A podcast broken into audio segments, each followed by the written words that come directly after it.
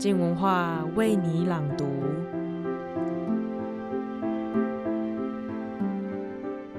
一起发生在二零一五年到目前都还没有厘清的公案，它是如何拉扯出这片土地上两种文化的价值冲突？一边是关于动物保护，一边是东南亚移工的捕食文化。我们能否在两种文化差异之间找到平衡，不再是让他们只有错愕或愤怒的情绪？一起来听听本周的朱天心专栏。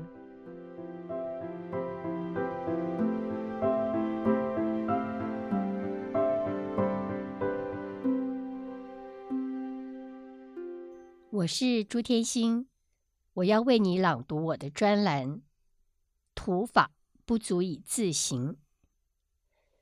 这是发生在二零一五年的一则公案，至今悬而未解。甚至状况更险峻。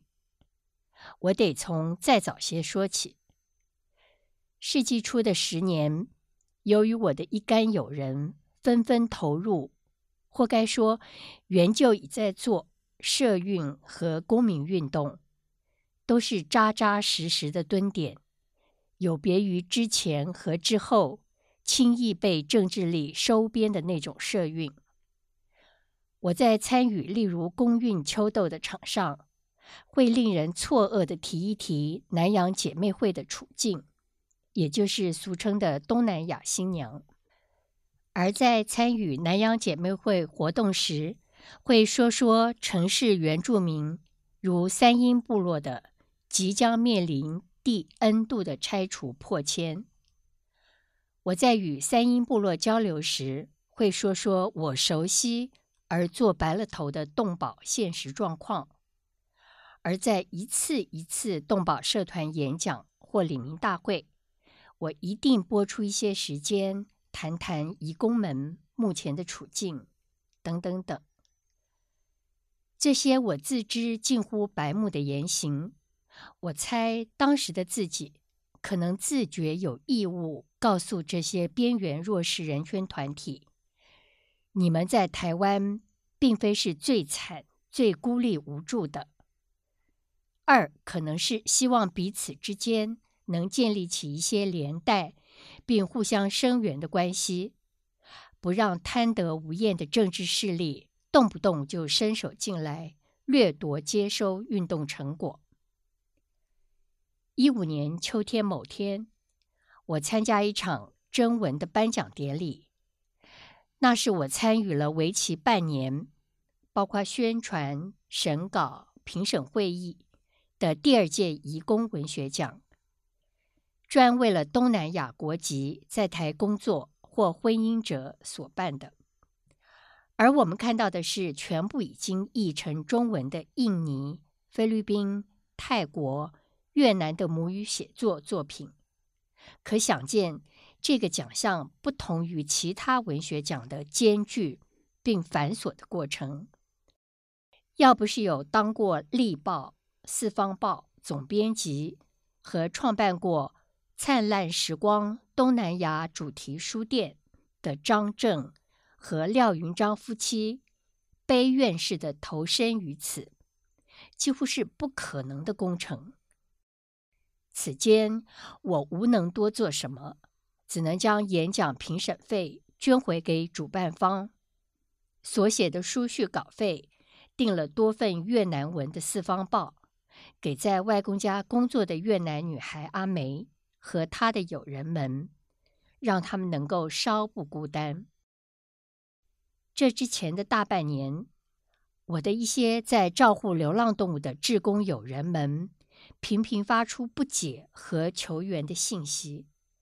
他们不解为何进食如此多喂食照护的浪浪不见了，又或出现的浪浪多有被打断脚、打爆眼、身上满是刀伤等等等，与过往的车祸伤、同类相残伤大不相同。志工们求助于地方政府的公权力，不令人意外的被视为这是猫狗小事。无暇处理，因为连史上自称最爱动物的领导人都以为，只要认领了两只猫或几只退休导盲犬，便觉得从此动保工作就做完了。这旷费时日心力的追查过程，我一笔带过。民间自力救济的结论是：工业区某国籍的移工周末休假，以猎食猫狗为休闲活动。他们且在自己的脸书上放上开心的炫耀鲜血一地刚处理好的屠体，或欢笑的在烤。煮一只猫或狗的照片，等等等。公部门不作为，大家只好祭出法律。法律的依据是：依《就业服务法》第七十三条第六款规定，外籍劳工如触犯动物保护法之刑事罚则部分，且经检察官起诉。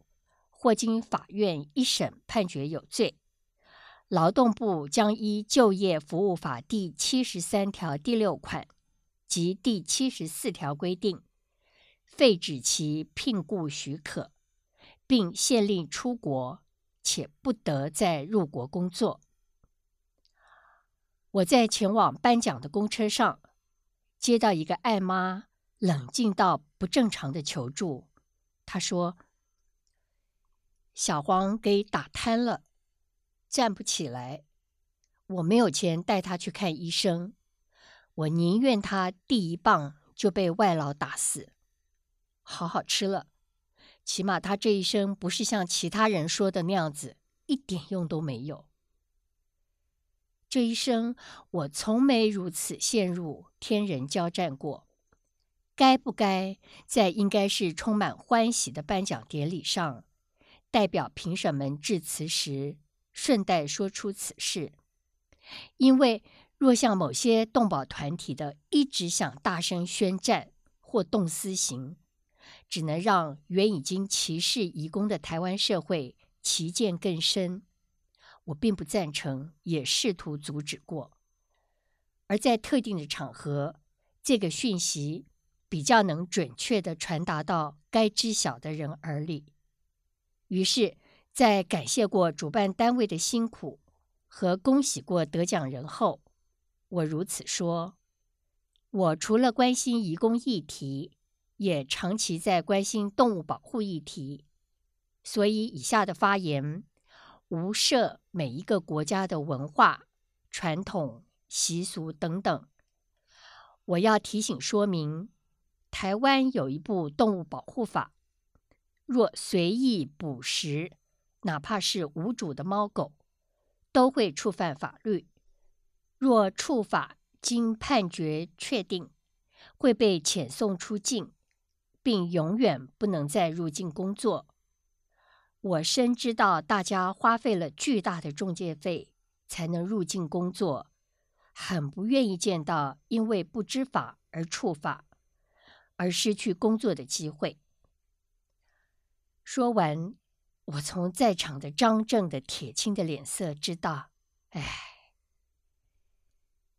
这就是多元价值冲突吗？我不知道，若换作是其他也关注这两项议题的人，会如何做。其后数月，还是动评会的义山下海帮忙农委会收拾，他们连续每个周末。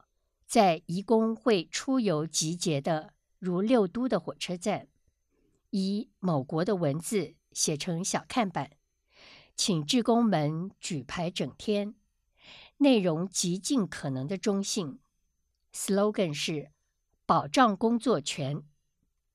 之后简短陈述动保法相关条文及其触法后的处置后果。至于我自己呢？从此被牢牢贴了个“某某某只爱台湾猫，不爱台湾人”的标签不去，红字似的。众口芸芸之中，还有一位大学者，这位学者原也是东南亚国籍，也爱猫狗，我超想知道，他若是面对同样的处境，会做什么选择，怎么做？至于我爱不爱台湾人，天鹰超不爱。我超不爱那种只将自己的利益置于所有之上，以秩序、干净、安全为名，公然歧视其他物种的某些台湾人。哦，不止不爱台湾人，我还超不爱那种以为地球只宜于人，只容许更好事一己生存的管他哪国人。但为何这么些年后，重提这一则公案呢？因为不久前报纸上刊载，去年十月台中污水厂两名某国移工养狗、杀狗、吃狗，一审判决一人拘役四十天，罚三万；另一人拘役三十天，罚两万。因为过去虐杀、宰杀猫狗。都判轻罪，动保人士才会修法，将刑责从一年提高到两年。我们每每以不文明的邻居强国至今没有动保法为自傲，但突然有了法，依旧充斥着认为猫狗是小事的恐龙法官。总其结果，我们还能如此自我感觉良好吗？